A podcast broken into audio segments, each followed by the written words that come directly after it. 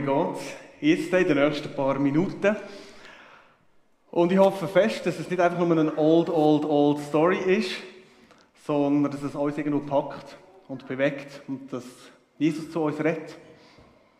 In der Situation, wo wir drin sind. Ich möchte euch vielmal Danke sagen für das Musizieren, für uns herführen. Wunderbar. Die Perspektive, der, der hat nicht die gute Perspektive wie ich. Schnee draussen, man sieht richtig, wie es kalt ist. Gut, ihr kennt dafür, seht dafür Kerzen, die sehe ich nicht. Erst Advent ist richtig, richtig Weihnachten. Oder auf jeden Fall mal richtig Advent. Und wir starten heute in die Gottesdienstreihe.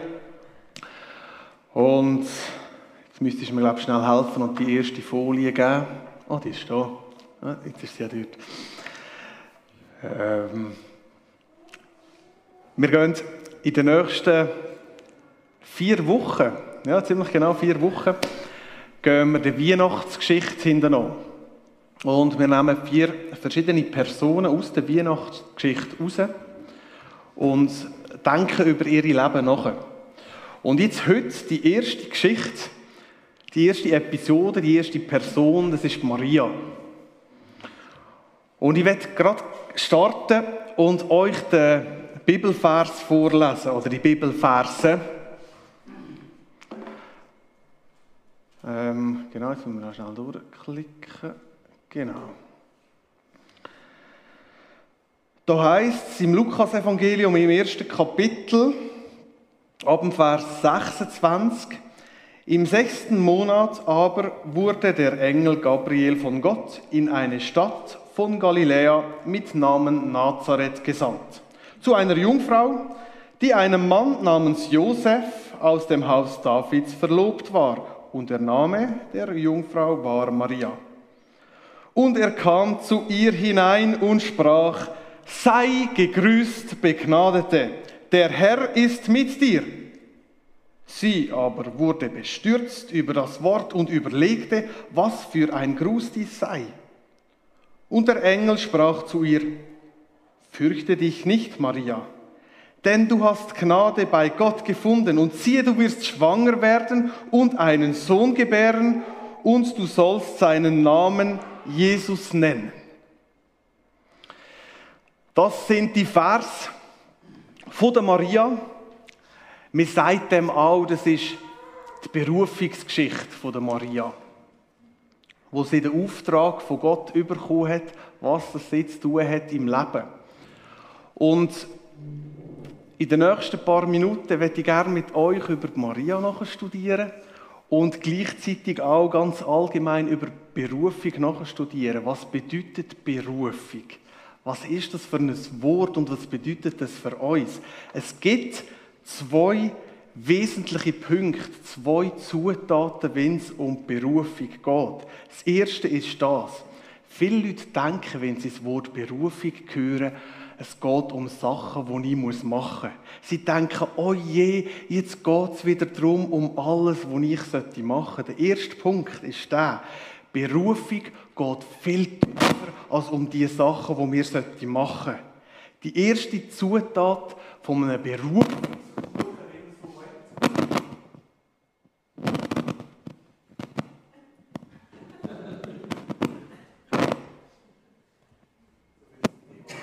Sure.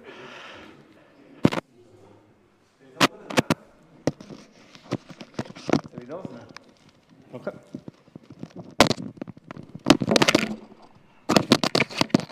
Gut. Ich weiß nicht, wie das kann mit dem Mikrofon. Ah, geht schon.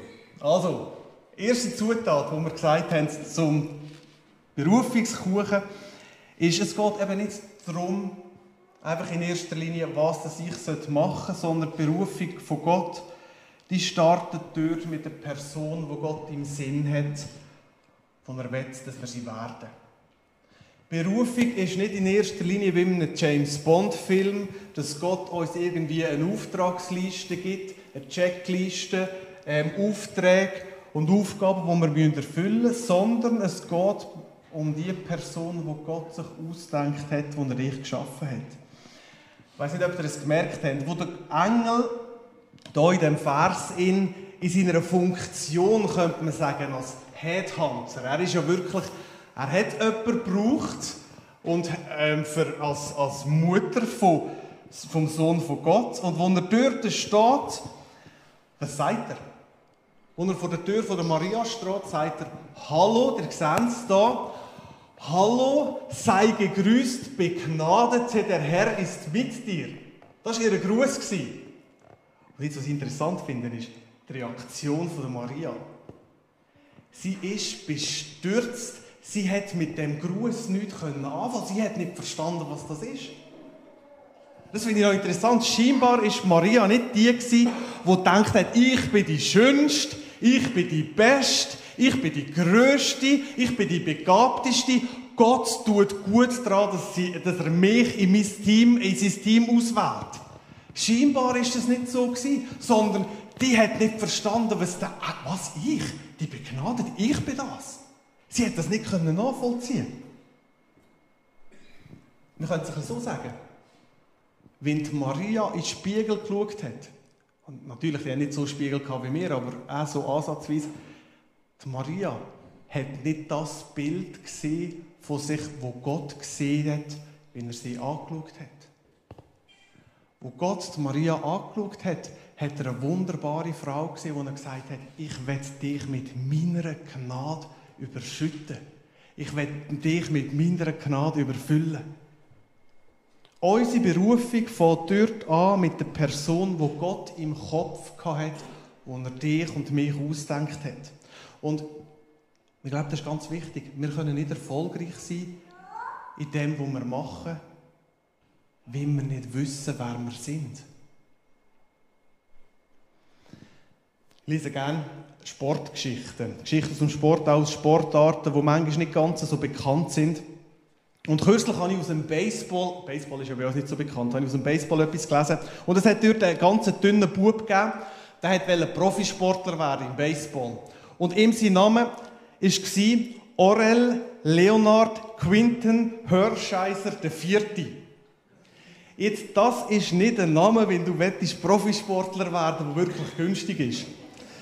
Und er hat aber Profisportler werden, aber er ist genauso wie sein Name, er ist nicht ein furchteinflößender Kerl gewesen, sondern eher ein sanftmütiger, buckliger, blasser Bub, der niemandem Angst gemacht hat. Und während dem Match, wo, während so einem Match, wo wieder mal so sein schlechtes Selbstvertrauen durchgedrückt hat, ist der Coach gekommen, hat ihn an der Schulter gepackt, hat ihn geschüttelt und hat ihm gesagt, Orel, weißt du, was ich, dir, was ich in dir sehe? Was ich sehe, wenn ich dich anschaue? Ich sehe keinen ängstlichen, dünnen, unsicheren Bub, sondern ich sehe einen Kämpfer. Ich sehe einen Mann mit Mut, mit Mumm, mit Feuer im Herzen. Ich sehe einen Bulldog. Wenn ich dich anschaue, das ist das. Ich, weißt du was? Hat er ihm gesagt. Ich sage dir in Zukunft nicht mehr Orel ähm, Hörscheißer der Vierte, sondern ich sage dir Bulldog. Und er hat es gemacht. Und er hat ihm nur noch Bulldog gesagt. Und wisst ihr, was passiert ist? Der Bursch hat das angefangen zu glauben. Der hat angefangen, wie so ein Bulldog zu spielen. Vorher, ja genau. Früher hat, also hat noch nie jemand in diesem kleinen, schmächtigen Bub so einen Bulldog gesehen, aber ein Trainer hat es gesehen. Und er hat so angefangen zu spielen und ein Jahr später hat er gesagt, das war der Wendepunkt in seiner Karriere. Er hat eine grosse Karriere eingeschlagen, ist Profisportler geworden. Aber es hat dort angefangen, wo der Trainer gesagt hat, weisst du, was ich in dir sehe? Ich sehe einen Bulldog in dir. Wenn Gott ruft, dann geht es um die Person, die er im Sinn hat, wo er sie geschaffen hat. Er sagt am Simon, am Jünger Simon, sagt er, du bist der Sohn von Johannes. Aber jetzt sage ich dir Petrus. Und die, die ein bisschen Griechisch können, Petrus ist Fels. Aber jetzt sage ich dir Fels. Du bist der Fels in der Brandung. Das, du bist ein Bulldog. Und bei der Maria macht er etwas Ähnliches. Vielleicht einfach so eher die feminine Art und Weise. Er sagt, du bist die Begnadete. Du bist nicht die Maria, eine ängstliche, verschöpfte, sondern Du bist die Begnadete. Um dich herum ist meine Gnade. Das ist, sagt er, so in eigenen Wort formuliert, das ist deine neue Perspektive. Da ist das, wo du kannst werden. Du bist nicht eine zaghafte Persönlichkeit, du bist nicht eine ängstliche Person. Du musst nicht eine Person sein, die sich mit anderen ständig vergleicht, die ohne Rückgrat durchs Leben geht, sondern das ist die Person, die ich im Sinn habe für dich. Das ist das, was du kannst werden. Wer bist du? Was ist die Person, wo Gott im Sinn hat, wo er dich geschaffen hat? Was würde, wenn jetzt so eine Bote von Gott würde an deine Tür klopfen, was würde, was würde er dir sagen? Würde er vielleicht sagen, du bist ein mutiger Kerl. Steh auf deine Beine. Hab Mut. Du musst keine Angst haben. Du hast das, was du brauchst. Du bist eine talentierte Dame. Du brauchst nicht mehr mehr. Du hast das, was du hast. Was würde er sagen? Würde er sagen, es gibt viele Schwierigkeiten in deinem Leben und es werden noch viele Schwierigkeiten kommen. Aber hab Mut, ich gehe mit dir, du bist genug stark. Du hast das, was du brauchst in dir innen. Oder würde er vielleicht sagen, du bist so eine ermutigende Persönlichkeit. Gang weiter auf dem Weg. Was würde Gott zu dir sagen? Was ist die Person, wo Gott im Sinn hat, wo er dich geschaffen hat? Gott ruft dich. Und er ruft dich zuerst mal die Person nach seiner Vorstellung zu werden. Maria, du Begnadete. Und ich hier eine kleine Klammer machen. Das ist übrigens das, was wir als Gemeinde auch füreinander machen können. Das ist etwas, was du kannst machen für andere dass du sagst, ich sehe etwas in dir, wo du nicht siehst. Weil manchmal ist es so, wenn wir in den Spiegel hineinschauen, dass es irgendwie ein hat sicher auch damit zu tun, wenn wir am Morgen aufstehen, dass unsere Augen manchmal noch nicht ganz wach sind, aber manchmal sehen wir auch nicht ganz so scharf die Person, die Gott geschaffen hat. Und dann ist es so kraftvoll, wenn andere Leute um uns herum das bestätigen. Und wir sind heute Morgen im Gottesdienst und das Altersdurchschnitt, der Altersdurchschnitt ist ein bisschen höher. Und ich möchte euch hier Mut machen, dass ihr auch die Aufgabe vornehmen. Es gibt ganz viele Leute in unserer Gemeinde, die jung sind und die sich schwer tun mit dem, wer bin ich, was kann ich überhaupt, was ist die Person, die Gott geschaffen hat und was so wertvoll ist, wenn auch du mit einschliessen, wir als ältere Generation, diesen Jungen sagen, hey, ich sehe etwas in dir, wo du nicht siehst. Und ich weiß, das ist am Anfang vielleicht ein bisschen schwierig, wenn man sich das nicht so gewöhnt ist. Aber bitte macht das. Entdeckt die Sachen, die Gott geschaffen hat in anderen Personen. Charakterzüge, Fähigkeiten. Weil es gibt so, bei unseren Jungen, die sind so, äh, sind so gewaltige Schätze dort drin. Aber sie entdecken es manchmal selber nicht. Ich glaube, wir haben da wirklich eine spezielle Aufgabe. Das einfach kleine Klammern, weil Gott macht das genau mit uns auch. So, wir gehen einen Schritt weiter. Zweite Zutat von der Berufung.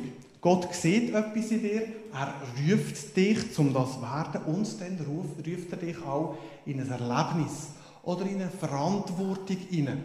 In eine, man könnte sagen, in eine Mission. Ihr habt es hier gesehen, sei gegrüßt, Begnadete heißt es der Herr ist mit dir. Und dann geht es aber nachher noch weiter.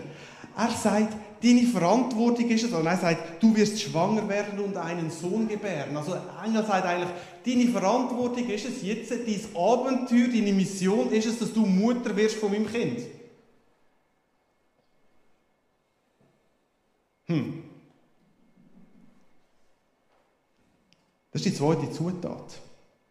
Berufung hat auch immer etwas mit einer Mission zu tun. Mit einer Verantwortung, mit einem Erlebnis, wo Gott dich drin ruft. Jetzt, ich finde es an diesem Punkt, ist manchmal ein bisschen fies, oder? Weil eigentlich könnte man sagen, bei uns, wenn wir jetzt überlegen, was ist unsere Berufung? Die Maria hat es an diesem Punkt recht einfach gehabt, oder? Der Engel ist klar vor der Tür gewesen, hat klar skizziert und gesagt, was ihr Auftrag ist. Ich weiß nicht, wer von euch das auch schon einen Engel vor der Tür gehabt und gesagt hat, du machst das. Vermutlich die wenigsten von uns. Das ist ein bisschen unser Problem, das wir haben. Gut, ich finde es zwar auch fair der Maria gegenüber, weil, wenn sie den Engel nicht hatte, ich weiß nicht. Also mit so einem Auftrag, ähm, es, hat wie, es ist völlig gerechtfertigt, dass sie das so erlebt hat, aber das ist ja unser Problem, das wir haben. Dass wir häufig nicht einen Engel vor der Tür haben, der uns sagt, das ist deine Mission, das ist dein Auftrag. Jetzt wie können wir herausfinden, wo das wir hergehören, was unser Platz ist, was unsere Mission ist, ohne dass wir einen Engel haben. Das ist eine komplizierte und eine grosse Frage. Ich werde sie ganz einfach beantworten. Indem, dass wir auf unsere Neigungen und Begabungen schauen. So, jetzt sind wir dran. Ich habe, äh, noch schnell warten, ich habe euch, mal kannst, bringen wir doch die ganz schnell, ich habe euch fünf, sechs Personen mitgebracht und die sechs Personen, die hängen zusammen mit einem, ähm, wie soll man sagen, mit einem Tätigkeitsfeld. Eure Aufgabe ist es jetzt schnell, die sind nicht geordnet. Ordnen. Ordne zwei Begriffe zusammen. Eure Aufgabe ist es, dass ihr schnell das zweite, das dritte zusammen ähm, euch gegeneinander kehrt. Wenn ihr einander noch nicht Heu gesagt habt, dass ihr einander schnell Heu sagt und dass ihr kurz überlegt, wer gehört zu welchem Begriff. Am Schluss müsst es aufgehen. Also es hat immer einen Begriff, eine Person und ein, ein Bereich, ein Tätigkeitsgebiet, die zusammengehören. Nehmen wir geschwind eine Minute Zeit und diskutieren miteinander, wer passt zu wem.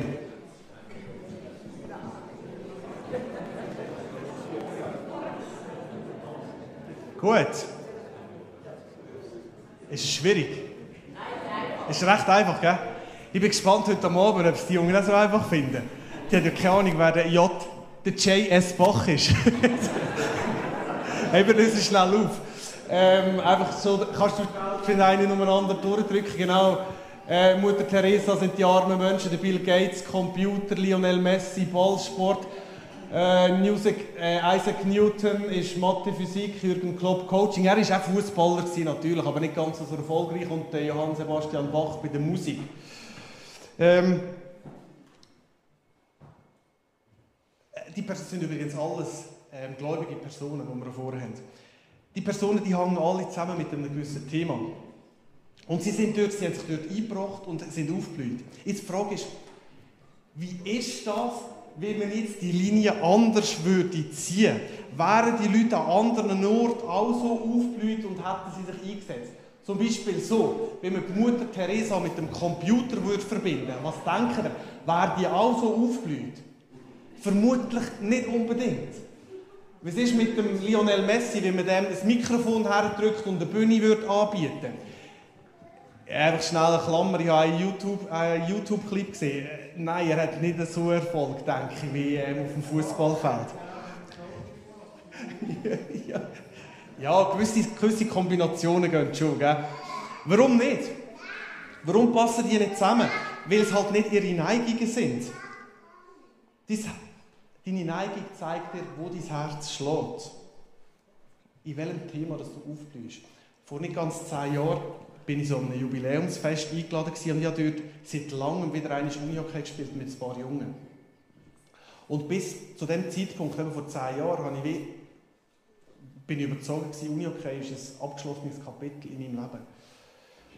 Ähm, habe Unihockey gespielt und das war lässig, aber es hat mich nachher überhaupt nicht in die Richtung gezogen. Und an dem Tag, wo wir das, das Fest hatten, wo ich dort mit den Jungen zusammengespielt habe, habe ich gemerkt, wie mein Herz aufgeht. Das ist, ich finde es noch schwierig zu beschreiben, was dort genau passiert ist, aber ich habe gemerkt,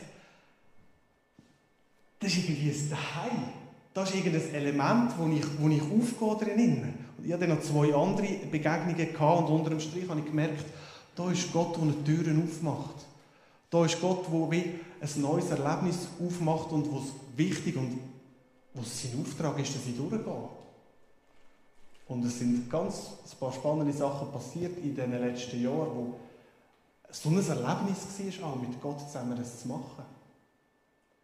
Aber es führt dort zurück vor zehn Jahren, wo ich mit diesen Leuten zu tun hatte, wo ich gemerkt habe, ich bin da in meinem Element. Das ist mein Ding. Wo ist dein Thema? Was ist dein Element, wo du aufblühst?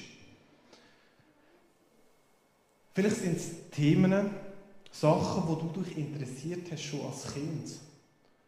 Wo andere aus deiner Familie völlig kalt gelassen haben. Oder es sind Sachen, wo du heute noch jeden Ausschnitt lesest jeden Artikel liest, weil es dich einfach interessiert. Oder wenn Diskussionen in eine Richtung gehen, dann merkst du, wie dein Herz warm wird. Was ist es? Was ist dein Thema? Was ist dein Element? Vielleicht ist es eine Personengruppe. Vielleicht sind es Randständige. Oder vielleicht sind es Geschiedene. Oder vielleicht sind es Junge. Warum mal nicht? Ich weiss von sensationellen Coaches, die älter sind, die junge Mentoren und betreuen. Vielleicht ist es eine Personengruppe. Möglicherweise ist es aber auch ein, ein Thema, ein Umweltschutz beispielsweise, oder Gemeinde, Kirche, dass Menschen zum Glauben kommen. Dort schlägt dein Herz einfach 40, 40 Schläge höher als sonst. Was ist dein Thema? Und ich glaube, im Leben, im Verlauf des Lebens ändert sich das auch. Und ich habe eine andere Perspektive auf, als dir. Aber ich glaube auch, wenn man älter wird, gewisse Sachen ändern sich und es ist so wertvoll, auch darüber nachzustudieren, wo sind meine Neigungen, wie verschieben sich vielleicht meine Neigungen, weil es ein ganz starker Hinweis darauf ist, wo Gott dich haben Das sind Neigungen. Und dann gibt es ja eben auch noch die Begabungen. Unterschied zwischen Neigung und Begabung. Was ist das? Neigung ist eben so das Thema, wo man sich hergezogen führt und Begabung sind die Fähigkeiten. Dort geht es darum, um wie man Sachen macht, dass man Sachen macht. Und ich finde es noch wichtig, es gibt eine Untersuchung, die herausgefunden hat, dass eine durchschnittliche Person zwischen 500 und 700 Begabungen hat. Also es ist eine durchschnittliche. Wenn du sagst, ja gut, bin ich halt unterdurchschnittlich, aber hast vielleicht immer noch 400 bis 500 Begabungen und Talent. Und das scheint mir noch recht interessant zu sein. Weil ich meinte, es gibt ein, ganz großes Problem bei diesem Thema. Und zwar speziell, wenn wir es das Killen anschauen. Das Problem Begabungen, bei Begabungen ist das, dass viele Fähigkeiten unentdeckt bleiben. Weil wir gar nie den Mut gefasst haben, etwas auszuprobieren. Und darum werde ich dir Mut machen. In dem Alter, wo du auch drin bist, Sachen auszuprobieren. Meine Mutti, das hat vor ein paar Jahren, ich habe das nicht gewusst, es hat mir immer Sachen vorzeichnet, aber das habe ich nicht in Erinnerung, dass es wirklich gut war und hat vor ein paar Jahren einen Kurs gemacht zum Zeichnen. Und die Zeichnungen, die sie macht, die sind sensationell, wirklich. Aber sie hat das ganz lange nicht gewusst und jetzt hat sie das entdeckt und sie blüht auf und macht Karten und ich komme Karten über, dann kann ich weiterschicken. Eine wunderbare Sache. Es gibt ganz viele Leute, die 70 oder 80 werden und erst dann ihre Begabung, ihre ganz starke Begabung entdecken. Ich habe von einer Person gelesen, die ist über 90, die läuft jetzt regelmäßig 10.000 Meter Rennen und gönnt die sogar. Also natürlich in ihrer Kategorie. die hat bis zu ihrem 87. Lebensjahr hat die nicht gewusst, dass sie gern und gut läuft und dort eine Begabung hat. Probiere etwas aus. Riskiere etwas. Fang an, das Instrument zu spielen. Warum nicht? Und dann wirst du immer noch merken, es klappt oder es ist halt wirklich einfach ein Experiment und das ist gut. Nimm die Initiative, um etwas zu leiten, vielleicht. Du dich um Kinder kümmern oder um Jugendliche, melde dich mal bei Jugendlichen. Probier etwas aus. Und eben, wenn es dann nicht funktioniert, dann darfst du einfach sagen, es war ein Experiment und lass es gut sein. Aber gang weiter. Berufung hat viel damit zu tun, dass wir mit unseren Neigungen und Begabungen entdecken, wo Gott uns jetzt in unserer Situation haben will. Und Talent und Neigungen, dann denke ich, ist es ganz wichtig, dass wir das auch verstehen. Da geht es nicht um uns. Natürlich ist es schön, wenn wir aufblühen und wenn wir die Freude entdecken, die Gott schenkt, wenn wir unsere Gaben einsetzen. Das ist etwas ganz Starkes, aber es geht am Schluss nicht um uns, sondern es geht um Gott und um sein Reich. Und ich denke, das ist ganz wichtig, dass wir verstehen, dass Begabungen und Neigungen ganz stark auch von Gott für uns gegeben sind, dass wir sein Reich weiterbringen. Und sein Reich ist mehr als nur unsere Kirche oder unsere Gemeinde, das ist klar, aber ich denke, dort ist ganz gut, wie wir uns überlegen, wo bin ich drin? Wo führt mich Gott in seinem Reich? Wo gibt er mir Gott? Wo gibt Gott in seinem Reich mir eine Aufgabe? Der letzte kleine Gedanke. Berufung. Deine Familie, dein Daheim ist ganz ein wesentlicher Teil von deiner Berufung. Und das klingt vielleicht jetzt nicht so spektakulär, aber dein Daheim ist zuerst mal deine Berufung. Und ich weiß von Müttern und Vätern, die das super gut machen, auch von Großmüttern und Großvätern oder sogar Urgroßeltern. Und dann werden sie gefragt, ja so, und was machst denn du? Und sie kümmern sich mega um ihre Kinder, um ihre Großkinder und sie investieren sich mega. Aber wenn sie so darüber nachdenken, was mache ich sonst eigentlich noch? Gerade eine Mutter, habe ich gerade letzte gelesen, habe von einer Mutter gehört, die hat die Frage nicht mehr putzen weil sie ist 100% daheim war, sie hat sich um ihre Kinder gekümmert und sie hat es lästig gefunden, wenn jemand sie gefragt hat, so, und was machst du? Dann hat sie gesagt, ja, ich bin daheim. Und dann, ah, du bist nur daheim, du schaffst nichts.